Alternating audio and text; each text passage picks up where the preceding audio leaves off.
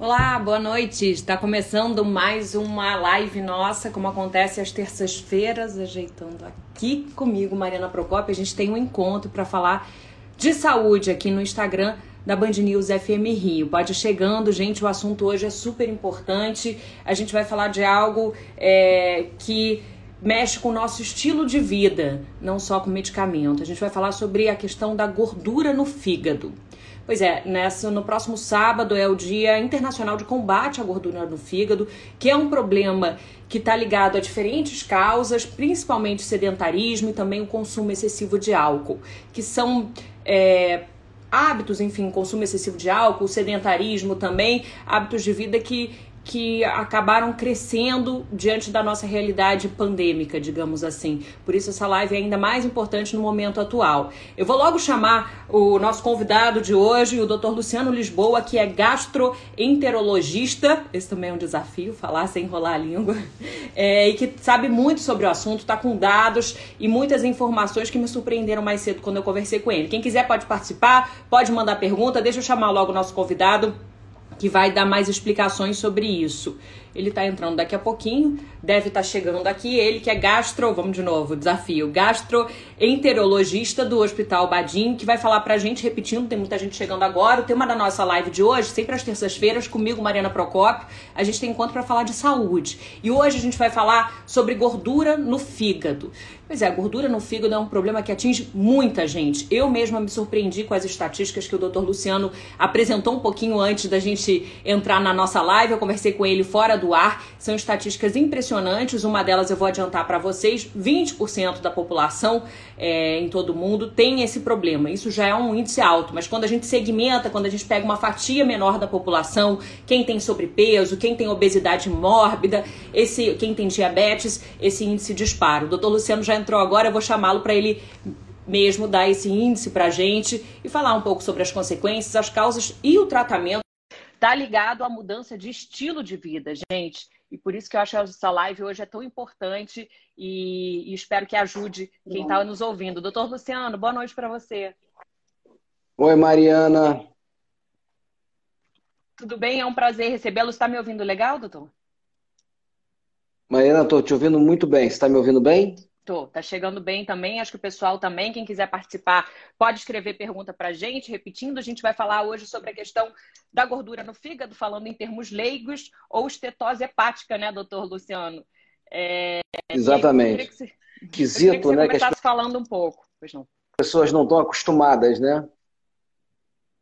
Exatamente. Já tem perguntas chegando, passou rápido, eu não li o nome do internauta, mas já li o nome da pergunta. Eu vou repassá-la porque eu acho que é uma boa introdução no, ao tema, que é como a gente pode reduzir a gordura no fígado. Existe algum medicamento, doutor Luciano? É, queria que você falasse um pouco sobre o tema em geral, caminhando um pouco para essa pergunta já, para a gente já abrir o trabalho. Bom, então vamos lá, Mariana. É, pessoal, boa noite. É, queria parabenizar a Band e barra Hospital Badim por essa iniciativa, eu acho extremamente importante. É, fiquei muito feliz de ter sido convidado, eu particularmente gosto muito desse assunto.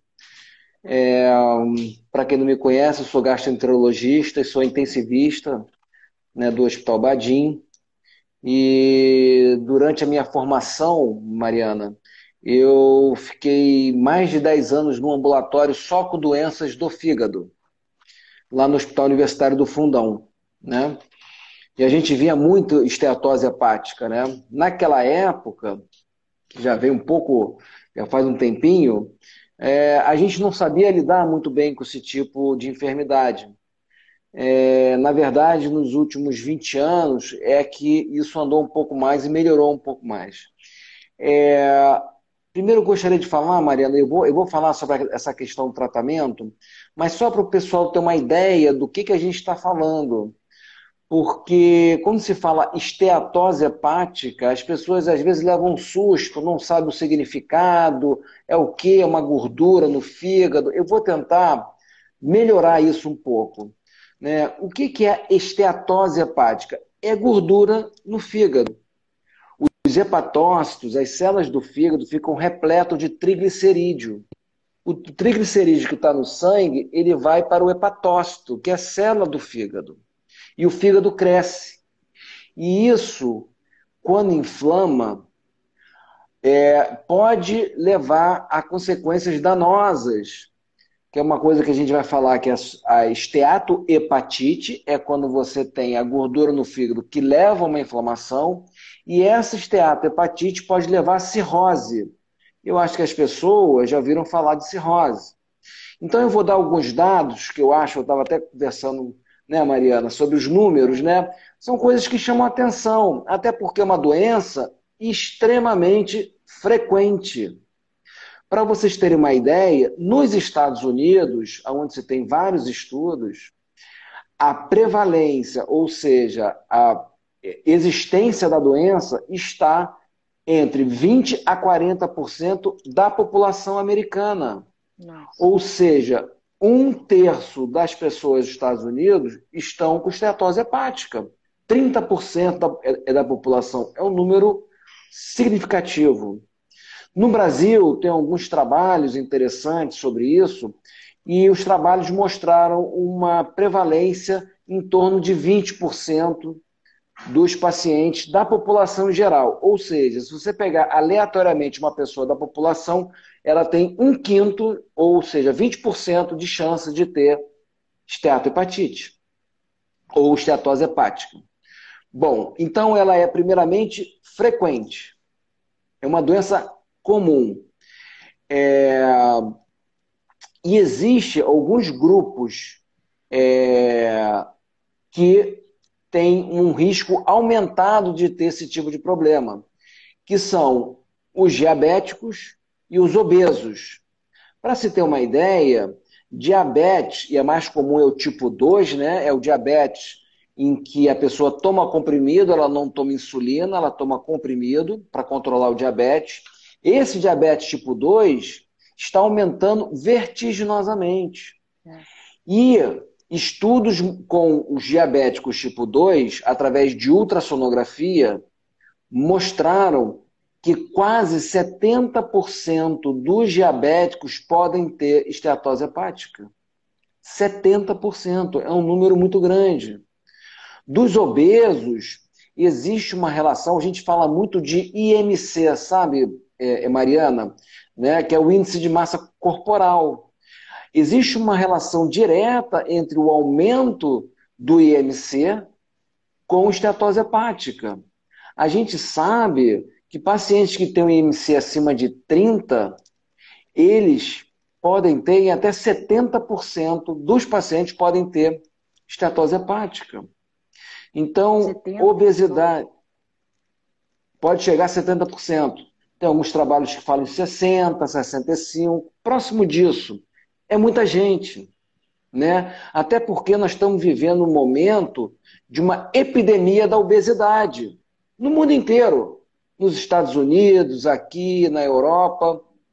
Estima-se que hoje em dia existem cerca de um bilhão de pacientes com sobrepeso. Um bilhão um sétimo da população. E essa doença, a esteatose ou a gordura no fígado, ela acompanha esses pacientes, os obesos, os diabéticos e um grupo que a gente fala que está ligado à síndrome metabólica. O que, que é síndrome metabólica? É o paciente que tem hipertensão arterial, que é obeso, que tem dislipidemia, ou seja, elevação do colesterol, elevação do triglicerídeo é, e diabetes. Esses pacientes, eles têm uma chance muito maior de ter gordura no fígado. E mais, nesses pacientes, nos diabéticos, nos obesos e nos pacientes que têm síndrome metabólica, é, aumenta também o risco de doença coronariana, diga-se infarto, e aumenta o risco de AVC, seja hemorrágico, seja isquêmico. Então, isso mostra a importância da esteatose hepática. E aí eu volto na primeira pergunta que você me fez, Mariana. Existe uma medicação para tratar a esteatose hepática? Existe uma medicação para tratar a gordura no fígado? Infelizmente não. Existem alguns estudos experimentais, e aí eu digo com muita cautela, que existe algumas medicações que a gente utiliza, mas tem que ser acompanhado por um especialista, um gasta, um hepatologista. Então ele sai da mão do clínico e vai para o especialista. É, é uma doença que ela é silenciosa, né? É uma doença que ela não avisa que ela existe. É muito parecido com a hipertensão arterial e é muito parecido com o diabetes. Quando o paciente descobre que tem a doença, muitas vezes já está um grau muito avançado. Né? A esteatose hepática, ou a gordura no fígado, ela é silenciosa, dá poucos sintomas. Né? Aí, como é que a pessoa descobre que tem gordura no fígado? Na maioria das vezes, aqui no Brasil, é através da ultrassonografia, que é um exame inócuo, um exame mais barato, é um exame mais factível é, e que não tem nenhuma contraindicação. Então, a gente, o que, que acontece? O, o, o paciente geralmente é óleo sintomático. Né? Às vezes tem um pouco de cansaço, às vezes tem um certo mal-estar, um desconforto no andar superior do abdômen, que nada mais é do que o fígado já aumentado. E aí ele Eu tive procura... uma conhecida, doutor Luciano, que relatou que tinha enjoos frequentes, e isso deu um alerta para ela que identificou. Também pode ser em algumas pessoas? Pode, pode. Pode ter enjoo, mal-estar, astenia, ou cansaço, fraqueza e alguns desconfortos abdominais, principalmente no andar superior do abdômen, que já é o fígado aumentado, como eu estava dizendo. E aí, ele procura o médico, atrás de uma causa para isso, e o médico, hoje em dia, se pede muito mais ultrassonografia do que se pedia alguns anos atrás, e na ultrassonografia você pode ver um fígado gordo, um fígado cheio de, de, de triglicerídeo, aumentado de tamanho. É, nessa fase é, inicial, é, o paciente pode ter só gordura no fígado, que a gente chama de esteatose hepática. Gordura no fígado. Isso geralmente, Mariana e pessoal, isso tem uma evolução mais benigna, mais tranquila, sem muitas complicações. Entretanto, existe um número significativo, cerca de 5 a 10%, que evoluem com a forma perigosa, que é chamada, em vez de esteatose hepática, esteatohepatite. Ou seja, existe uma inflamação, a gordura no fígado e uma inflamação do fígado. Desses 5 a 10%, 2% pode evoluir para cirrose. Mariana, a gente está falando de um terço da população. É muita gente. Para se ter uma ideia, nos Estados Unidos, os pacientes com esteatohepatite que evoluem para cirrose é a terceira ou quarta causa de transplante hepático nos Estados Unidos. Nossa. Então, só perde para a hepatite C e para a doença do alcoolismo, a hepatite alcoólica. Tanto hepatite C quanto hepatite alcoólica, como esteatohepatite não alcoólica, levam, pode levar para cirrose. Então, é a terceira causa de transplante nos Estados Unidos. Então, eu estou falando de uma doença frequente que tem como fator de risco a obesidade, o diabetes e a síndrome metabólica. E mais do que isso, Mariana, está relacionado com sedentarismo e com distúrbios alimentares, que são os obesos, que comem muita caloria, né? Existe uma coisa muito interessante que às vezes a pessoa fala assim: "Ah, mas eu não sou o gordo, eu só tenho uma barriguinha". Essa barriguinha é pior do que aquele gordo, porque essa barriguinha está dizendo que a gordura ela está dentro do mesentério, está dentro do abdômen existe uma, uma clareza hoje em dia em relação a isso, né? Aquelas pessoas que são sobrepeso ou são obesas, mas que têm uma gordura mais localizada na barriga, tem um risco maior de desenvolver esteatohepatite, que leva a uma inflamação do fígado, uma fibrose e posteriormente cirrose. É, eu acho que já falei um pouco, é, não sei se você quer fazer perguntas, se o pessoal está entendendo o que está sendo dito. Não, acho que está até porque tem perguntas chegando, doutor. Eu tenho algumas também aqui, mas vou antes passar a prioridade do, dos nossos internautas, a Gabriela, a Deise. Vou primeiro com a pergunta da Deise, que acho que de certa forma você grave. É a partir dessa evolução, quer dizer, é, é, toda doença, toda gordura no fígado, se não for tratada, ela tende a evoluir de forma grave ou não? Aí entra uma questão de fisiologia e, e, e depende do, do organismo do paciente. Essa é uma pergunta excelente. Né? Quem foi que fez a pergunta? Foi a Daisy. Daisy, Daisy. Muito boa a sua pergunta, bastante pertinente. É, nem toda gordura no fígado leva, evolui para uma esteatohepatite e posteriormente para cirrose. Ninguém sabe por quê, mas algumas pessoas é, convivem bem, com, relativamente bem com a esteatose hepática. A esteatose pura e simples, ou seja, só a gordura no fígado, ela tem uma evolução mais benigna. Né? Muitas vezes melhoram bastante quando o paciente adota condutas, que é o que eu vou falar agora ou posteriormente, que são o que, que a gente pode fazer para melhorar isso, né? O que, que a gente pode fazer? Não é gordura no, é no fígado.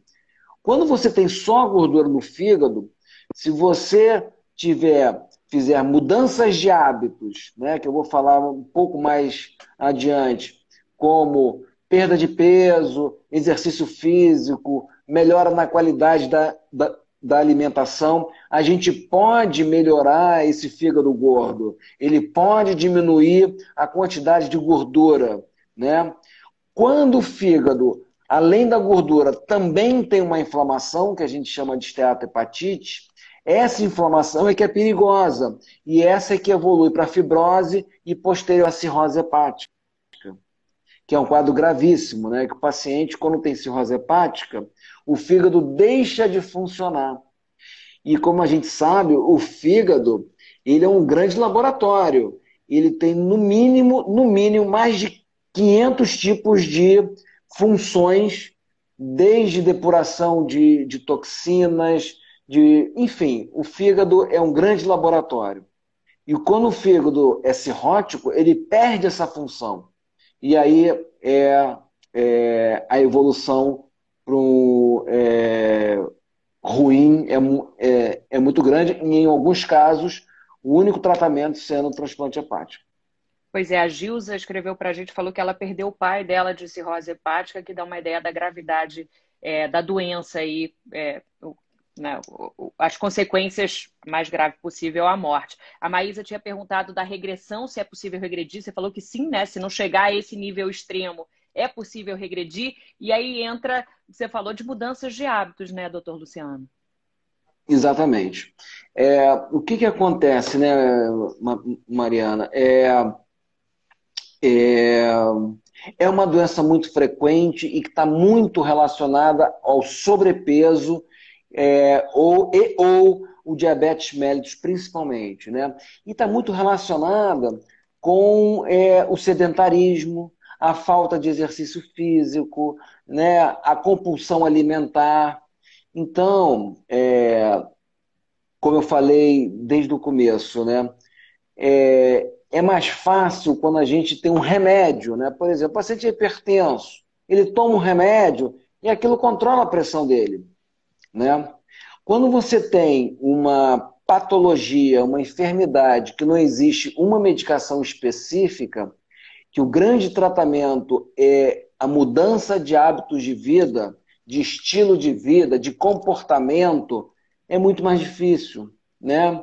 Você imagina aquela pessoa sedentária, que nunca fez exercício físico, que está sobrepeso, chegar para ela e falar assim, olha, temos que mudar a forma de alimentação, você vai ter que fazer uma dieta assim, um assado, exercício físico. É difícil, né? E isso tem implicações culturais, é, é, filosóficas, religiosas, de todos os tipos. Né? É, mas, no caso da esteatose hepática, a grande mudança que a pessoa tem que fazer é no hábito alimentar e no exercício físico. Né?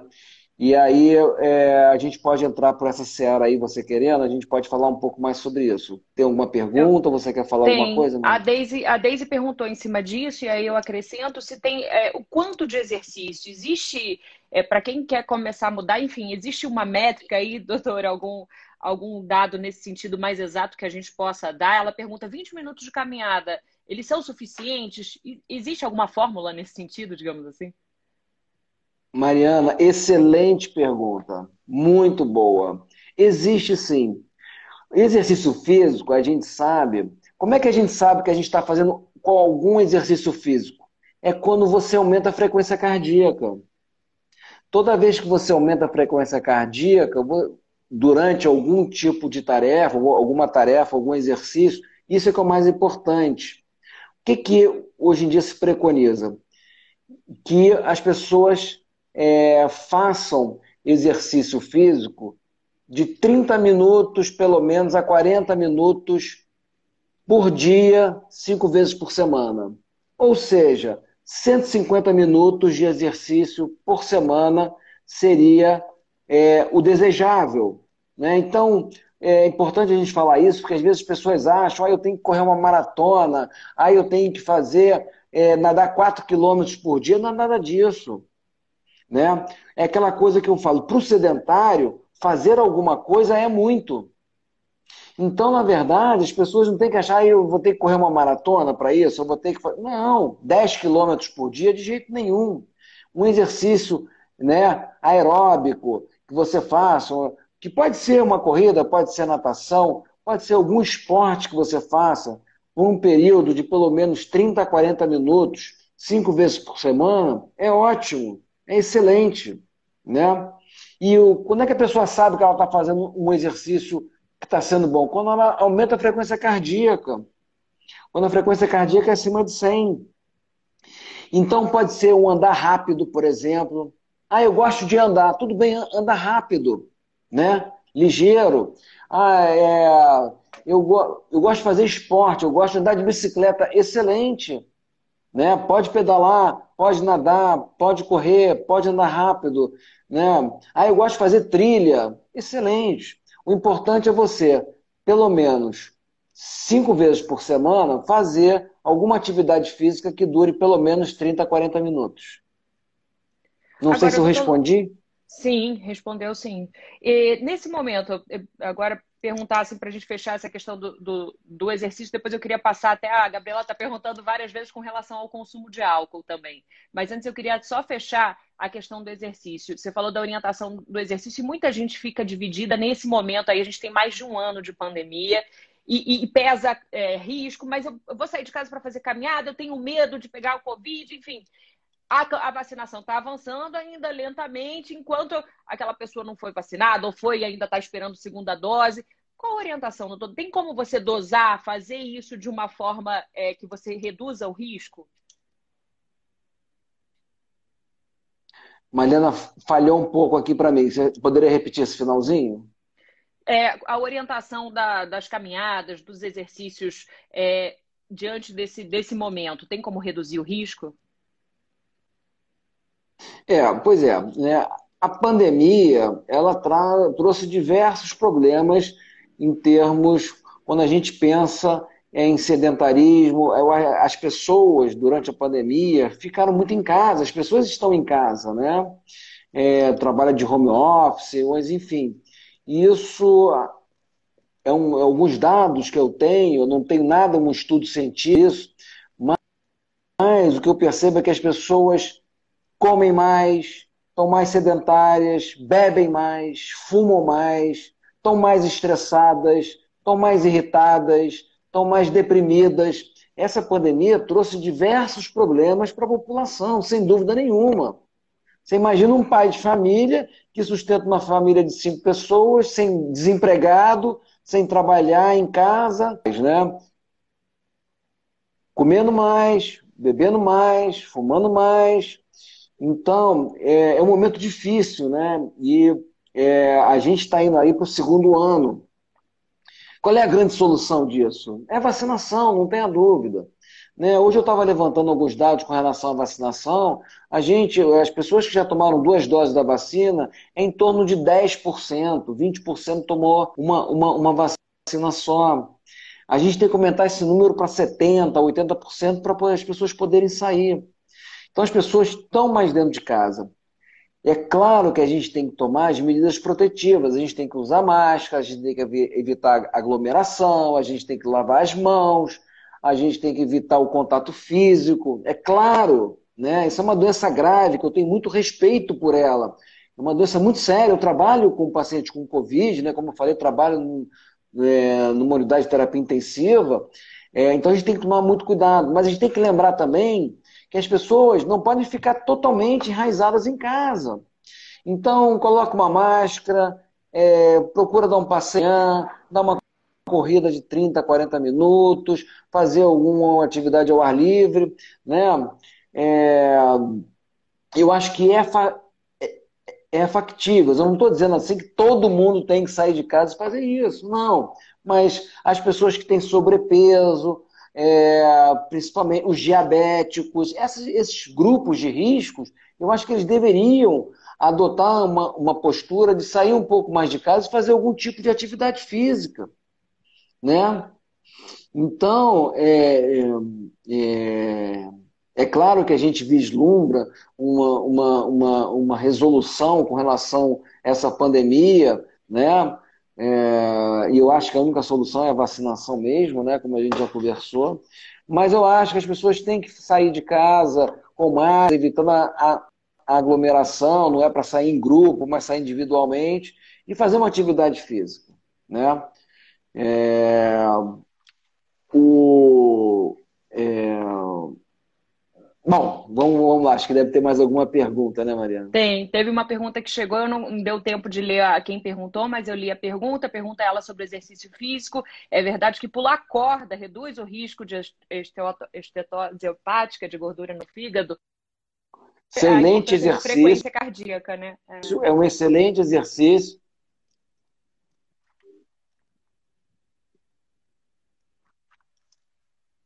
É, eu acho que. Você está me ouvindo, Mariana? Agora eu tô. Eu não sei se é a minha conexão tá. ou a sua, eu posso tentar. Você está me ouvindo agora, doutor? Tô, tô ouvindo bem. Ah. Então, vou, é, voltando. Pular corda é um excelente exercício físico. É ótimo, excelente. 30 minutos, tá ótimo. Cinco dias por semana, segunda a sexta, tá ótimo. Excelente. E é prazeroso. É divertido, né? Agora é puxado também. É divertido. Com... a Gilza fala que faz como você falou, diz ela que, que ela que perdeu o pai de cirrose e aí começou a fazer as caminhadas é, agora ela já consegue caminhar 50 minutos de máscara, mesmo quando encontra um conhecido, só a cena de longe, vai em horários alternativos e com isso ela tem conseguido manter uma prevenção. E aí a pergunta, a Gabriela está aflita perguntando do consumo de álcool. Ela que toma uma taça de vinho toda noite, está começando, você falou no início do consumo de álcool. Qual é a relação da gordura no fígado com o consumo de álcool? Excelente pergunta. É, Geisa, né?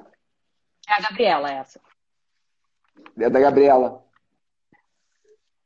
É uma ótima pergunta. Né? É, a gente divide a estetose hepática em estetose hepática alcoólica e não alcoólica. A não alcoólica é essa que a gente falou até o momento, que tem como fator de risco obesidade, diabetes, síndrome metabólica, hipertensão arterial, sedentarismo, distúrbios alimentares. Esse é o não alcoólico. O alcoólico, ela ocorre por ingestão de etanol, de álcool, né? É... Então, o que se sabe hoje, Mariana, é que nos homens, um consumo de mais do que seis drinks por dia, por 10 anos, aumenta e muito o risco de esteatose e esteatohepatite, podendo evoluir para cirrose. É, o que, que são, às vezes as pessoas me perguntam, mas o que, que são seis drinks? Né? O que, que é um drink? Né? Um drink são 12 gramas de álcool. Para se ter uma ideia, toda bebida vem escrito né, na cerveja 5% de álcool. Ou seja, para cada 100 ml daquela bebida, 5 gramas de álcool. Então, se uma latinha tem 300 ml, ela tem 15 gramas de álcool. Se a pessoa bebe 5 latinhas por dia durante 10 anos, no homem tem um alto risco de desenvolver esteatose, esteatohepatite, cirrose.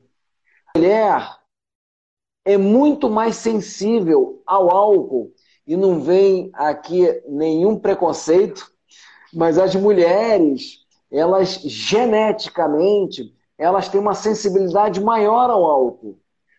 Por quê? Uma coisa muito curiosa, as mulheres, o álcool quando a gente ingere ele, quando a gente bebe a bebida alcoólica, o primeiro lugar que é absorvido é no estômago. E o estômago das mulheres tem uma enzima chamada álcool desidrogenase que metaboliza esse álcool. Só que ela tem uma quantidade muito menor do que nos homens. Então, mulheres, diferentemente dos homens, basta 20 gramas por dia de álcool durante 10 anos para aumentar muito a chance de uma hepatopatia como esteatose, esteatohepatite e cirrose. Enquanto no homem é acima de 60 gramas durante 10 anos, para a mulher, um pouco mais de 20 gramas durante 10 anos já pode levar a uma esteatose, esteatohepatite, cirrose. Nossa, essas 20 Deu gramas. Deu para entender essa questão? Desculpa, deu deu para entender e deu para ser assustado, doutor Luciano. Deu para entender e se assustar. A Gabriela está aqui colocando aquela carinha assim e pergunta a ela. Ela, por exemplo, toma uma taça de vinho toda noite. 20 gramas, uma taça de vinho tem mais que 20 gramas, o equivalente? Dá para fazer uma associação? Dá. Uma taça de vinho, cerca de 150 ml, 150 ml de, de vinho, tem cerca de 10, 12 gramas. Então, se você é, uma, um, um, copo né, de, é de para a mulher já é o limite. Mais do que isso tem risco. É, é, eu sei que as pessoas gostam muito de falar, ah, não, porque o vinho é protetor, o vinho é protetor para o coração. Isso são trabalhos muito questionáveis que foram feitos no sul da França, né? Ah, porque a, a, as uvas, é, o vinho tinto, né? Estaria muito associado é, naquela zona sul, é, é, do, do, sul da França, onde as pessoas comem muito queijo, né? Que aumenta o colesterol, o triglicerídeo e que teria um efeito protetor. São trabalhos questionáveis, mas assim, o álcool no vinho tinto, é, ele pode trazer é, tanto esteatose quanto esteatohepatite e, e cirrose. Então, só relembrando, as mulheres é, que, tom, que tomam mais do que 20 gramas por dia, e aí são é, mais ou menos 300 ml de vinho, 200 ml de vinho por dia durante 10 anos, tem o risco de evoluir com hepática. Nossa. É, se você fizer o exercício físico, for alguém que é ativo fisicamente, a sua tolerância aumenta de certa forma ou não? Não, não aumenta. Não existe essa, essa correlação, né? É, é, o que a gente vê, que é uma coisa muito interessante, não é todo mundo que bebe muito que vai evoluir para cirrose. Curiosamente, é, eu me lembro que lá no, no, ambulatório de fígado a gente pegava pessoas que bebiam uma garrafa de cachaça, duas garrafas de cachaça por dia, o que é muita coisa, o que é muita coisa, é, e não evoluíam para hepatite é, ou cirrose. Então, na verdade, dos bebedores é, pesados que a gente chama, aqueles que consomem mais do que 60, 80 gramas de álcool, estou falando dos homens, por dia, é, apenas 30%, é, apenas não, muita coisa, vai fazer doença hepática. Seja ela uma hepatite alcoólica, uma esteatose hepática ou mesmo cirrose. Ou seja, 70% não vai fazer.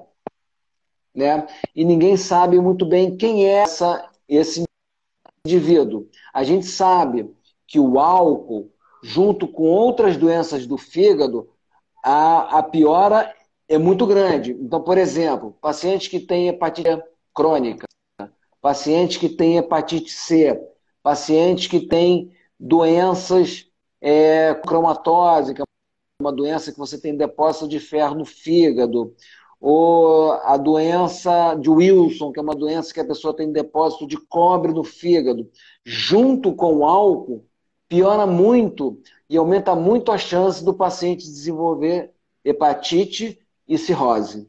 Então, o álcool, é, nos pacientes que têm alguma outra doença relacionada ao fígado, piora muito a evolução e o prognóstico. Perfeito. Tem mais perguntas chegando, a gente está caminhando para o fim da nossa live. Eu vou passar a última é, é, da Lili perguntando do consumo de açúcar, se tem alguma relação com a gordura no fígado, doutor. Sim. É, o que, que acontece? É, o que a gente sabe hoje que o, o açúcar ou carboidrato, né? Tanto o carboidrato é, do açúcar como a frutose, né, que tem muito na, é nas frutas, né, é, é, em excesso levam é, à esteatose hepática.